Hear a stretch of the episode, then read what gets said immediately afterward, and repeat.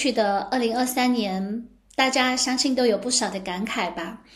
二零二三年是疫情之后的第一年，也是我们的生活在所谓进入疫后疫情时代的第一年。我相信有许多的感慨，有许多的呃意想不到，也有许多的不容易。那么，二零二四年将会发生什么呢？我们从上一期的前瞻中有解读到一些内容。那么今天呢，我们继续跟大家解析二零二四年的重要星象。呃，我想我们每一个人都是时代的伊丽莎，我们都承载着时代的一些共同命运。当然，在面对我们的个人命运的时候，有时候看清当下我们所身处的大环境是非常重要的。上一期呢，我们讲到了冥王星即将进入水瓶座，作为二零二四年星象的重要前瞻。但是我们也知道，冥王星是所有外行星当中走得最慢的一颗星，它带给我们的影响是非常非常重要的方向性的。那么，二零二四年呢，是冥王星正式进入水瓶座的一年。对我们来说呢，有一种承上启下的作用，好像过去的这个一个阶段，呃，十五年甚至更长的时间，在这一刻呢，在二零二四年呢，都会呃是一个转折。那么，二零二四二四年呢，也将开启下一个冥王星的周期，冥王星水瓶座的一个时代。但是这个时代呢，长达二十年的之久，所以呢，我上一期也说到，在二零二四年呢，我们会看到冥王星在水瓶座，呃，即将进入水瓶座，进入水瓶座，以及短暂的还会最后回到摩羯座之间的一些反复。对应到我们的生活中，就是我们上一期所说的那些冥王水平的特征呢，它只是在非常初级的阶段，甚至呢会在呃冥王摩羯和冥王水平之间呢，仍然出现一些横跳或者反复。除此之外呢，我们还可以从倾向上了解二零二四年在大的形式上的一些其他的特点。除了冥王星之外，天王星和海王星也作为这个超个人行星，它是世代行星。也标注了一些我们现在当下所身处的这个时代。冥王星是走的最慢的外行星，所以它的影响最大、最深远，但是也最缓慢。那么海王星呢是其次，呃，距离我们第二遥远的外行星。那么海王星呢，目前是在双鱼座。海王星从二零一二年开始就进入了双鱼座。呃，会一直待到二零二六年的一月份，在海王星进入双鱼座的第十二年。二零二四年是海王星进入双鱼的第十二年，也就是说呢，海王星在双鱼座的行进已经是非常充分了。在二零二四年呢，几乎是走到了双鱼座的最后几度纬度的位置。那么呢，在我们现实生活中，对应的就是海王星在双鱼座的正面和负负面的作用呢，也都发挥到了极致。那海王星呢，原本就是呃双鱼座的守护星之一。海王星呢是充满着梦幻啊。如果大家经常看我的呃星象这个年运或者是呃周运的话，就会知道海王星通常呢好处呢是它非常的具有梦幻性，它非常的有创意，也非常的有灵性，充满着慈悲。但同时呢，它也跟一些精神疾病。包括说，呃，没有边界，包括说一些成瘾，包括说一些诈骗啊，一些不真实的事情所相关。那么问题就来了，在海王星在双鱼座行进的第十二年的时间呢，那么它的正向，比如说整个世界从二零一二年开始呢，大家都会比较关注身心灵成长，包括宗教、心理学、玄学也都是啊在发展中的。包括一些药品、疫苗啊，也是这个海王星行进中一直在推动发展的。那么海王星呢，事实上呢，呃，也它的负面作用呢，也发挥到了某种意义的极致。最明显的就是从二零二零年开始，一直到二零二三年，一直其实在二零二四年呢，海王星的持续发力，我们的疫情是海王星非常重要的一个反应。啊，海王星原本就是以没有边界、传染性极强为著称。事实上呢，在二零二二年，呃，二零二二年底、二零二三年年初，就是国内的疫情大爆发的时候呢，也正是海王星的行运，海王星和太阳、水星形成了紧密的行克的时候。那么我们现在呢所在的二零二三年的二零二四年初，二零二三年年底呢，事实上又是一个跟去年很类似的时点啊。那这个海王星呢，确实给我们的这个防疫，包括疫情的传播，都带来了这个很大的影响。这个就是海王星的负面的作用啊。事实上呢，海王星的这种的摧摧毁的能力，就是把大家卷入进去的能力，是非常的呃，叫做不动声色。但是强而有力的，嗯，那第二方面呢，也是近些年呢，大家就会发现跟诈骗有关的呃事情呢是非常的严重的。其实这也是跟这些年来海王星一直在双鱼座有关，呃，海王星代表的一些不真实。当一些社会行星，包括一些这个快行星走得很快的行星，跟海王星形成不断的形成相位的时候呢，就会发现呢，我们这个世界也进入了一种真假难辨的状况。这也是近年来就是诈骗啊之类的事情，它有一定的土壤的原因。那么第三点呢，就是海王星的负面影响呢，就是它的这个精神压力以及心理和情绪上面的这个疾病变得非常的普及啊。那么在二零二四年呢，它有一些新的特点是什么呢？啊，事实上呢，我们从二零二三年开始呢，因为土星也在双鱼座。大家想象一下，土星和海王星两颗行星都待在双鱼座，而这两颗行星它们的性质呢是非常的不一样的。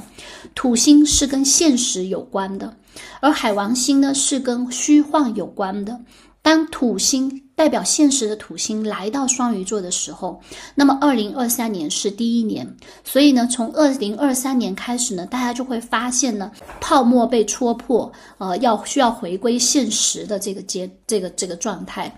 呃，事实上呢，从因为土海都在双鱼，从二零二三年开始，我们的生活的方方面面呢，都在去掉泡沫。呃，就很像那些浮沙巨塔都要倒塌，这个就是土海合在双鱼带来的一个特点。双鱼座是十二星座的最后一个星座，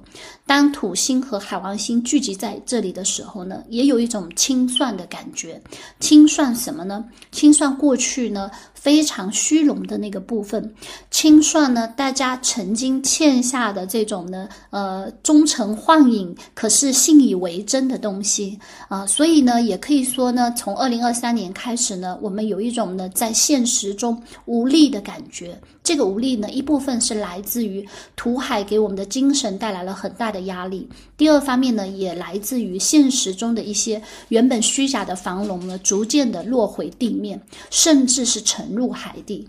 那么，二零二四年呢是呃土星在双鱼座的第二年，海王星在双鱼座的第呃十二年。那么土星走的比较快，实上呢，呃土星和海王星在双鱼座并没有真正的合相，因为在二零二五年的时候呢，他们一起会走到了白羊座去合相，在白羊座的初度。那么呢，这可能呢是一个幸运的事，但是呢，不可否认，他们在二零二四年呢，土海在双鱼。座他们靠得越来越近了，这代表什么呢？代表呢，在现实的层面呢，呃，那个挤泡沫或者是去掉幻想会继续的深入。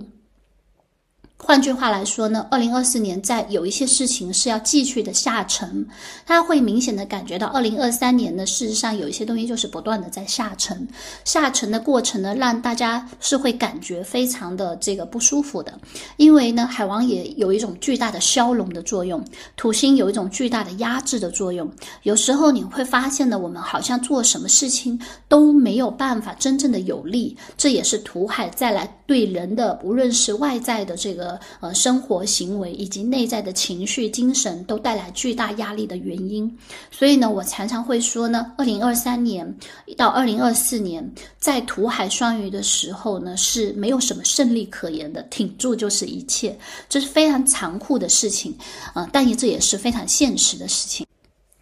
那么土海双鱼呢，还给我们的社会现实呢带来一些其他的影响，比如说失业，因为土海的对双鱼座，土海双鱼的对面是处女座，呃，土海在双鱼呢，有时候呢会冲击到象征着这个社会。就业意义的呃一些事情，所以大家可能会发现，原本以前很稳固的一些工作，呃，事实上呢，这些年都会变成了这个嗯比较比较比较不理想，或者呢就裁员或者辞职，或者全球的这种就业的形势都是非常的严峻的。而呃，随着土海的这个呃逐渐合并啊，大家会会发现，呃，随着这个土海的继续深入，大家会发现呢，整个的这个无论是经济形势，还是整个社会环境中呢，对于那些原本虚假的，比如说啊，我们的一些呃直播网红经济，甚至呢过去会觉得挺好的一些呃有，可是存在泡沫的这个行业呢，都会变得更加的严格了。都会在去除了一些这个泡沫的这个情况下，呃，某种意义上呢，它可能是一种管理上面的这种严格。因为原来土星没有靠近海王星的时候呢，可能呢会有一种呢虚假防龙的感觉。可是呢，当土星不断的靠近它，就会发现，哎，那些虚假的东西都被挤压掉了啊。当然呢，土海双鱼呢，有时候也会对人的心灵造成比较大的压力。呃，一方面呢，我们的心理的这种问题和心理的需求。求引发的社会问题呢，会更加的高发。可是另一方面呢，也许对于这种，比如说身心灵行业的这种管理管制呢，也会变得更加的严格。呃，所以呢，这个土海在继续在双鱼的这一年呢，呃，好像呢那些泡沫要继续的挤掉，然后呢，我们要面对更加现实、更更加残酷的现实。那么，当然，我们知道土海同在双鱼，呃，受到最大影响的可能就是双鱼座。呃，毋庸置疑，就好像呢，有两颗重磅的行星压在双鱼座身上。除了双鱼座之外呢，别说四个变动星座，处女座、射手座以及双子座，应该都有受到这个土海比较直接的影响。我们拿双鱼座来举例啊，对于双鱼座来说呢，这几年应该也都是这两年，尤其是从二三年开始啊，一直到二四年。当然，随着这个呃，双鱼是鱼头还是鱼尾，是出生在双鱼月的前面还是后面是不太一样的。如果你是出生在鱼头，就。是呢，呃，双鱼座进入的前几天的生日的话，那么应该在二零二三年就已经感受到这个呃压力，有一种梦醒的感觉，或者有一些呃就是失去啊，因为土海有的时候带来的这种残酷现实，确实会让人有这种压力感和失去感。那么到了二零二四年呢，呃，中部以及鱼尾巴的双鱼呢，会逐渐的加深这种感觉。那对于处女座呢，我这里说的呢，其实是包括上升和太阳啊，包括有一些重要的星体在双鱼座的啊，比如说上升处女座。那这两年呢，土海呢都在呃上升处女的第七宫。那么相信呢，在我们的感情和人际关系上面呢，也存在着一些呃这个梦醒时分，或者是有一种。失望或者失去的感觉，这个呢，具体的还要看每个人的星盘里这些位置有没有其他的星体和它发生一些共振啊。我记得呢，在二零二三年土星刚刚进双鱼的时候呢，就有一些名人也因此出了一些呃，就是比如说史航啊，因为双鱼座一直都是因为它命是由木星守护的，所以很多的时候呢都非常的灵活，呃，也非常的就是有一种幸运的感觉。可是当土海在双鱼的时候呢，一向比较幸运的双鱼座呢，也需要接受更现实的考验。呃，那么我也举一个我自己的例子啊，其实呃，我的双，因为每个人都有双鱼座哦，大家会说我不是双鱼座，双鱼跟我没有关系。但是呢，我们的星盘呢，事实上我们是十二星座都有的。比如说我的双鱼座呢，是在我的第四宫以及第五宫靠近第五宫的一部分的位置。那第五宫呢？我们的兴趣爱好有很大的关系，可能也跟某些明星崇拜。我本人呢是没有什么偶像的，虽然有一些喜欢的明星，但是本人呃作为一个月水瓶，我是反偶像的。我会觉得呃大家都是平等的，但我仍然会有我的喜好。呃，其实呢，在二零二三年呢，我也感觉到一些幻灭哈。呃，就因为今天正好是新年第一天，也跟大家就正好聊到这个话题。呃，事实上呢，我在前些年从小呢，因为呃生长的那个环境啊，可能听的很多都是呃台湾的音乐啊，看的也是呃台湾的文学，所以呢，我一直都很喜欢陈升。所以呢，在疫情前呢，实际上有连着好几年的时间呢，每年的跨年呢，都是到台北去听升哥的演唱会。啊，这可能是作为一个这个粉丝吧，啊，我觉得我应该算是他的粉丝，一个嗯，就是很大的一个开心的事情。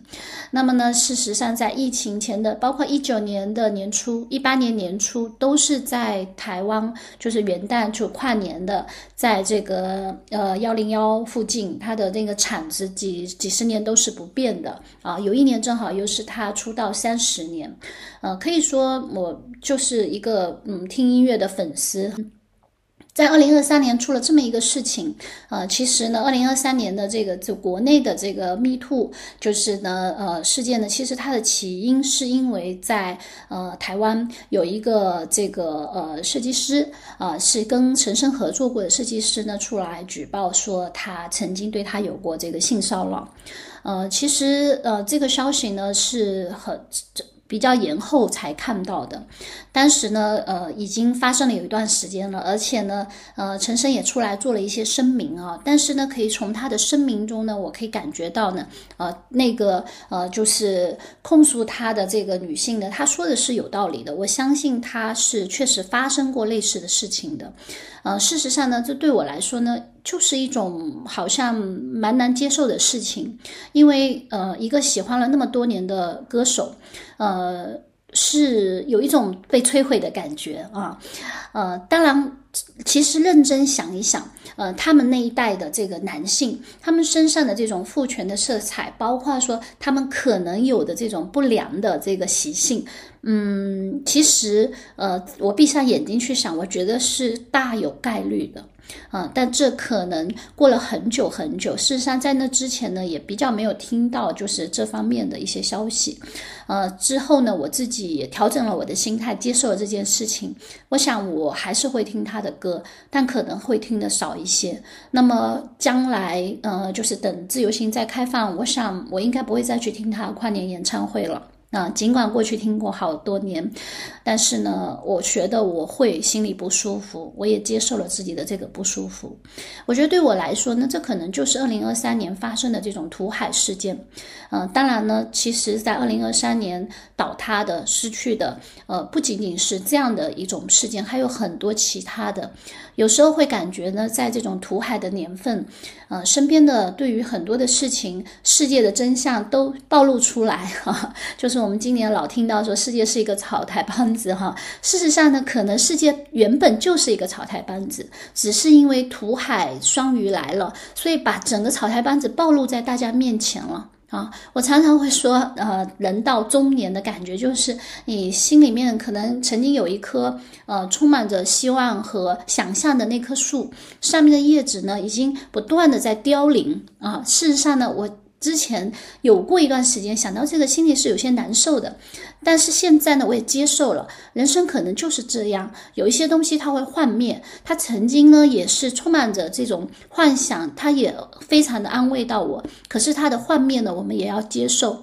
呃，当然这棵树上可能也还零星着，呃，有有存在着保留着一些叶子，也会有一些缓慢生长的新叶子。但是呢，确实我必须得承认，呃，现活到现在呢，这个年纪我会接受说，呃，这个想象的这个大树上面呢，凋零的速度，叶子凋零的速度远远超过叶子生长的速度。OK，这就是人生的真相，啊，这个可能就是土海双鱼给我们每一个人带来的意义啊。我相信呢，每个人在那个你的星图里，双鱼座所在的那个位置。都有在默默的发生着一些这样的事情，这样的故事。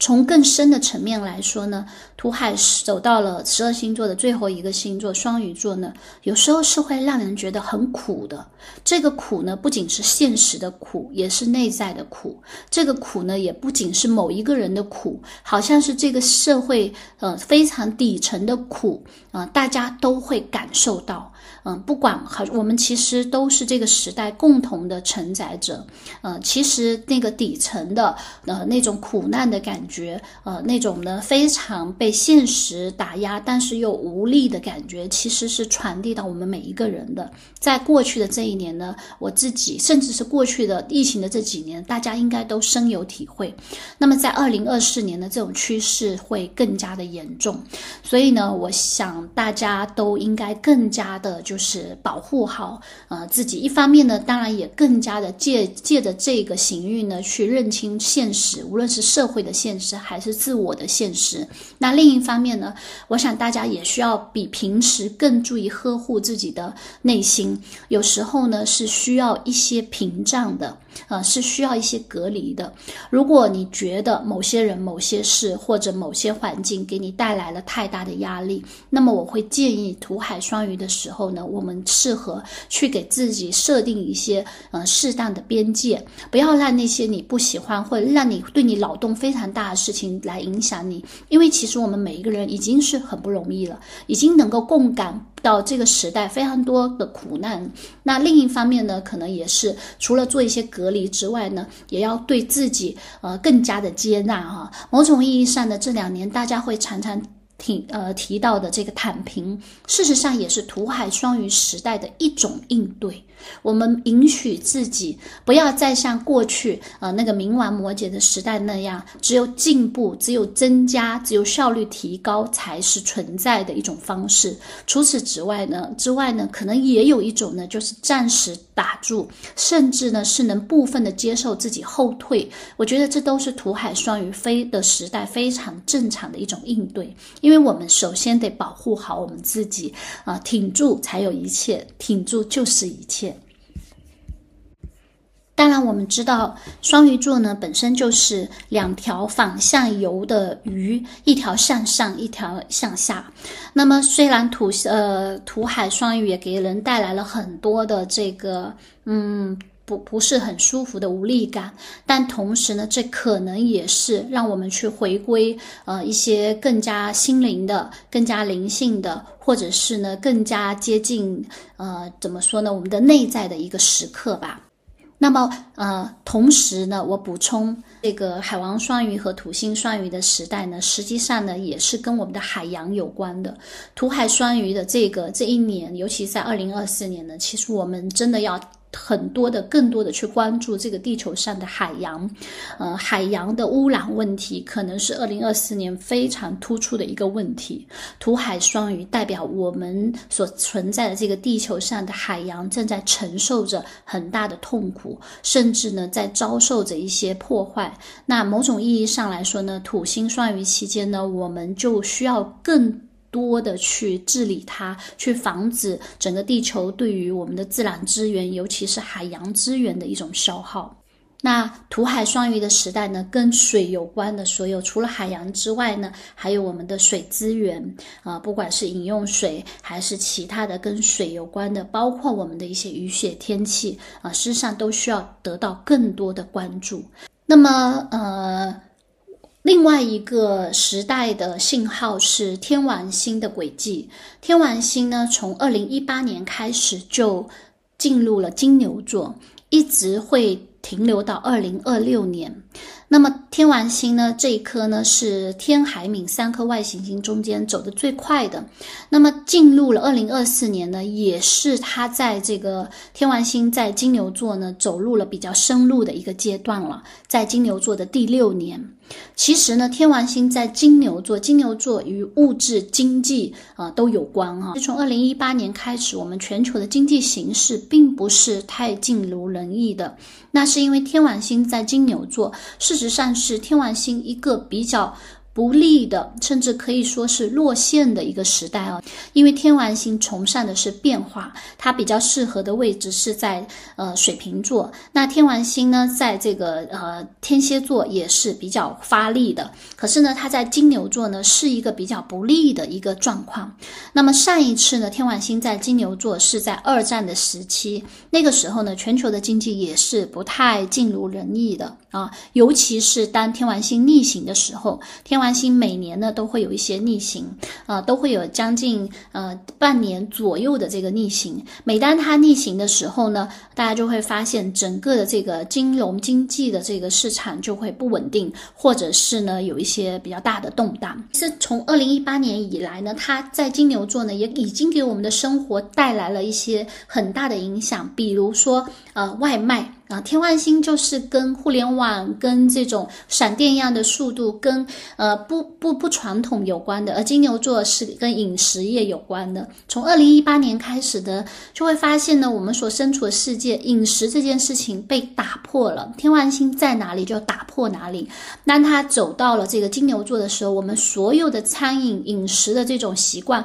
都被他彻底的打破了。那它也代表呢，就是过去我们认为有价值的东西呢，它也。逐渐的改变了啊，他在确定一些新的经济次序，所以呢，一方面呢，从二零一八年开始，我们的这个快速消费品，包括我们的线上的这个餐饮，包括说我们的整个的这个外卖行业、快递，实际上呢，都跟天王星进入金牛座有巨大的关系。这个是一方面。那另一方面呢，这天王星进入金牛座呢，大家也会发现呢，过去的一些传统经济呢是变得呃不再是主流的。经济，那天王星呃金牛座也跟声音啊有很大的关系。事实上呢，抖音的呃兴起就是从二零一八年开始的啊，这是一个特别特别精准的时间点哈。二零一八年以后呢，抖音呃就是我们的字节就获得了这个像坐直升飞机一样的发展速度呃，并且呢飞快的扩张到了全世界啊。那当然，天王星呢，有时候我也会觉得它把一些传统的这个音乐的模式，或者是呢这个呃，就是我们现在看到的短视频时代啊，就是其实它蛮速食的一种的影音的方式呢，带给了大家啊。我不想去评判这是不是好坏哦，但我个人是觉得呃，不是特别的开心的事情啊，我比较。呃，比较不喜欢在短视频上老是刷到三分钟看一场电影啊，呃，或者是一些就是，当然这个短视频时代既给我们带来了很大的这个红利，就是经济红利，但是也带来了非常多可能没有那么可能有一些庸俗的东西吧啊，然后呢，对人的这种影响也非常的巨大。但是呢，时代就是这样往前走的。每个时代有它自己的特点。天王星进入金牛之后呢，呃，无论你怎么抵抗，你可能都要点外卖，你都会看短视频，呃，你都进入了这样一个有点快餐的一个时代里面啊。当然，天王星进入金牛座呢，也有利好的地方。金牛座是跟女性有关的，天王星跟独立自由有关。天王星进入金牛座之后呢，呃，女性的独立，呃，女权，包括说平权，都得到了非常大的发展，呃，这也是天王星进入金牛座，呃，给大家带来的一个非常重要的一个影响。这个呢，在之前的一些节目里呢，我都有一些比较详细的叙述，这里就不赘述了。那么天王星在金牛座呢，除此之外呢，还带来了一些很大的变化，就是呢，我们的比如说我们的支付方式，因为金牛座是跟金钱形式有关的，大家会发现呢，其实随着呃一八年到现在的这些年的时间里。大家好像已经不太用现金了，都在用这个非常天王星的支付手法，就是用呃。呃，这个虚拟货币啊，用这个支付宝或者是微信钱包支付，现在大家已经不太带现金了。在全球范围内呢，比如说比特币的兴起啊，包括说一些虚拟货币的兴起，事实上呢，这些都是出现在二零一八年以后的。呃，当然，随着冥王星进入水瓶座的临近，他们两者之间呢，又会有一个叠加的作用啊。所以呢，呃，这也是对我们的这个经济的这个形态上面的。一个巨大的影响。那么，在二零二四年呢，天王星在金牛座的行进有什么新的动向呢？它实际上是有一个很重要的动向，就是在二零二四年的四月份，它将和呃流年的木星合相。那天王星和木星的合相呢？它并不是一个经常发生的事情，因为木星呢是我们最大的一颗吉星，在占星中呢通常代表幸运和机遇，它几乎是每一年左右移动一个星座。那么天王呃，那么木星呢在去年二三年的五月份呢进入了金牛座，会一直待到二四年的五月份。那它在四月左右呢会和这个代表着突然变化以及改。改变的、改革的、革新的这个天王星相合，当木星这颗吉星和代表着这个呃意外，也代表着转机，同时也代表着不按牌理出牌的天王星相合的时候呢，它就好像呢，呃，宇宙会给到整个世界一个意想不到的嗯惊喜吧，嗯。当然也可能是惊吓，那当然它落在金牛座，所以呢，大概率是关于呃，就是跟金钱、物质呃相关的一些事情。那么我想说的是呢。啊，对于我们来说，它的意义可能不只是这样啊。那我想呢，可能对于每一个星座、每一个人，在他们呢这个金牛座所在的地方呢，都要发生一次，就是流年的木天都会在那里合上一次。所以给每个人呢，可能是在不同的领域都会带来了这样的一次机遇。所以呢，木天河呢，几乎是呃今年在大的形势上呢特别重要的一个呃星象。那呃，二零二四年呢，这个星象呢，对于全球的经济来说，应该是起到了非常重要的呃影响作用。呃，那么大家一定要记住，天王星是一个比较中性的星体啊，它代表的这个变化呢是可好可坏，但是都带着特别强的变革的意味的。所以呢，整个的跟金融经济相关的，呃，这个行业或者说世界的这个形态，都面临着很大的这个未知在这里啊，而且是非常重磅级别的。那么，我想再说明的一点呢，这个木天河呢，对于我们呃中国来说呢，可能还有一些特殊的意义，呃，因为我们的国家盘，其实每个国家呃都有它的星盘啊，我们的国家星盘呢是以是以我们国家成立的那一天啊，就是下午呃的三点，就是宣布呃成立的那个时间来推算的啊。事实上呢，这世界上每一个国家都有，有的国家呢可能因为根据的这个时点不同。那可能还不止的一家，不止的一个这个国家盘。那么在我们的国家盘上面呢，我们会发现呢，上升是在水瓶座，这也是呢，因为冥王星即将在今年进入我们的呃上升呃星座呢，所以对我们来说也是重要时刻。但是更重要的是呢，上升水瓶就意味着下中天就是第四宫就是金牛座，而第四宫是一个跟房产、房屋有关的呃这个位置。那么在二两千年的时候呢，土星和木星曾经在这里合相过一次，呃，土星和木星的合相呢，可以说启动了中国房地产的这个繁荣发展的这二十二十年啊。那这一次呢，呃，土木天呢也要在合相的位置呢，其实跟二十几年前的这个合木木土合相的位置是很相近的，但是呢，那一次是木土合，呃，还伴随了一些其他重要的星体啊，所以呢，它是一个开始的点。那么这一次的木天合呢，是一个变化的点，